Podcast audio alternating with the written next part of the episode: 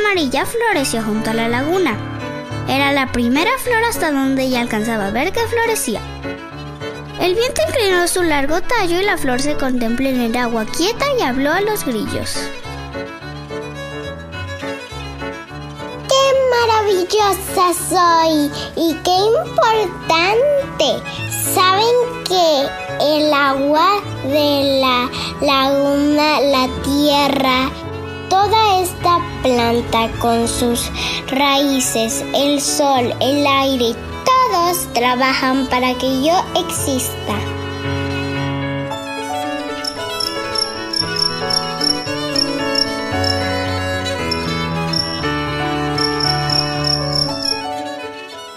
En ese momento, una mariposa que revoloteaba se posó en la flor. Que eres importante porque sirves para que yo me alimente. ¿Quién te ha dado permiso para robar mi néctar? ¿Permiso? Pero si las flores solo están hechas para que nosotras podamos comer, volar y ser hermosas. La mariposa iba tan abstraída pensando en su belleza que no se dio cuenta de que una libélula la observaba. No sabe ni volar bien. Por supuesto, mi vuelo es mucho más seguro. Se detuvo en una piedra junto a la laguna. Puede ser que tengas lindos colores, pero por supuesto tienes mucho mejor sabor.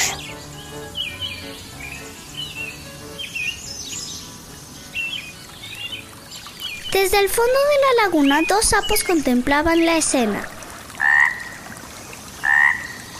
Mire esa libélula, se está comiendo una mariposa. ¿Creerá acaso que son para comer? La libélula posada en la piedra permanecía muy quieta tomando el sol.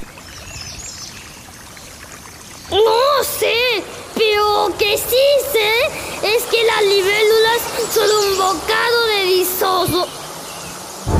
El sapo viejo, notando un ligero movimiento en el agua y presintiendo un peligro, ya se alejaba.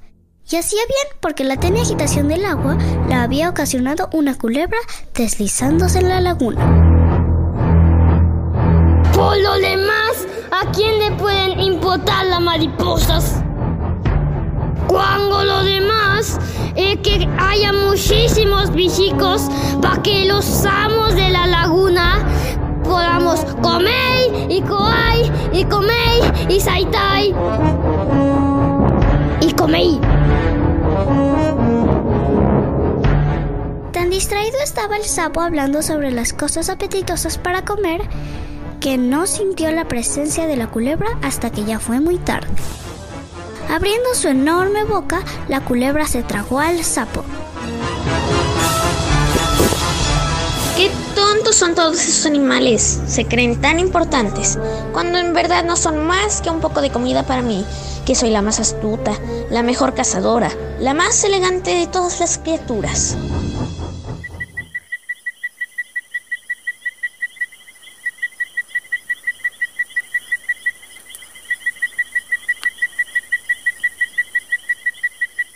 Anochecía en la laguna.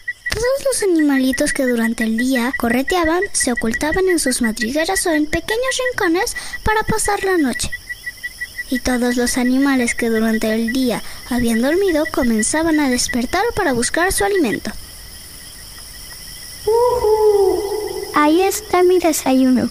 Qué privilegiadas somos las aves que vemos desde lo alto el ir y venir insensato de las pobres criaturas terrestres.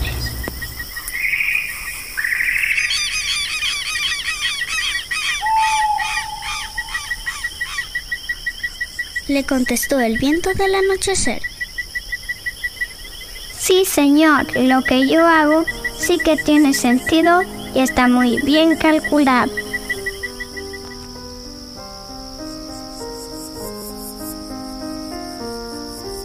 La culebra hizo un movimiento y la inexperta lechuza, que no le había quitado la vista de encima, se dejó caer sobre ella y la apretó con las garras y el pico. La culebra murió casi al instante. pero con la cola hirió gravemente un ala de la impetuosa y torpe lechuza.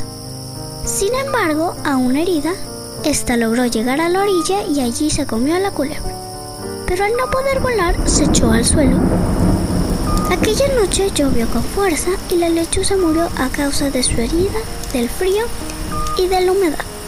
La lluvia produjo derrumbes y el cuerpo quedó cubierto de tierra y piedras junto a la laguna. En poco tiempo, debido al trabajo de las bacterias, los restos del ave se convirtieron en abono. Abono que las raíces de una planta recogieron disuelto en el agua y enviaron al otro extremo donde una pequeña flor amarilla floreció.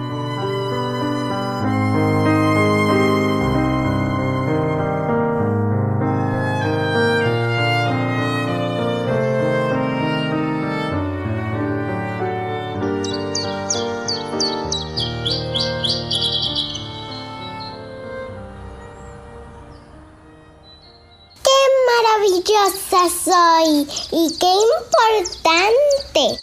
¿Saben que el agua de la laguna, la tierra, toda esta planta con sus raíces, el sol, el aire, todos trabajan para que yo exista?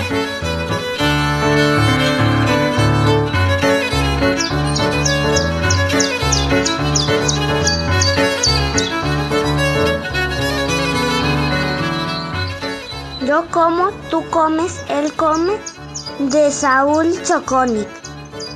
Producción y realización, Abril Íñiguez. Mezcla final y máster en Podcastera MX.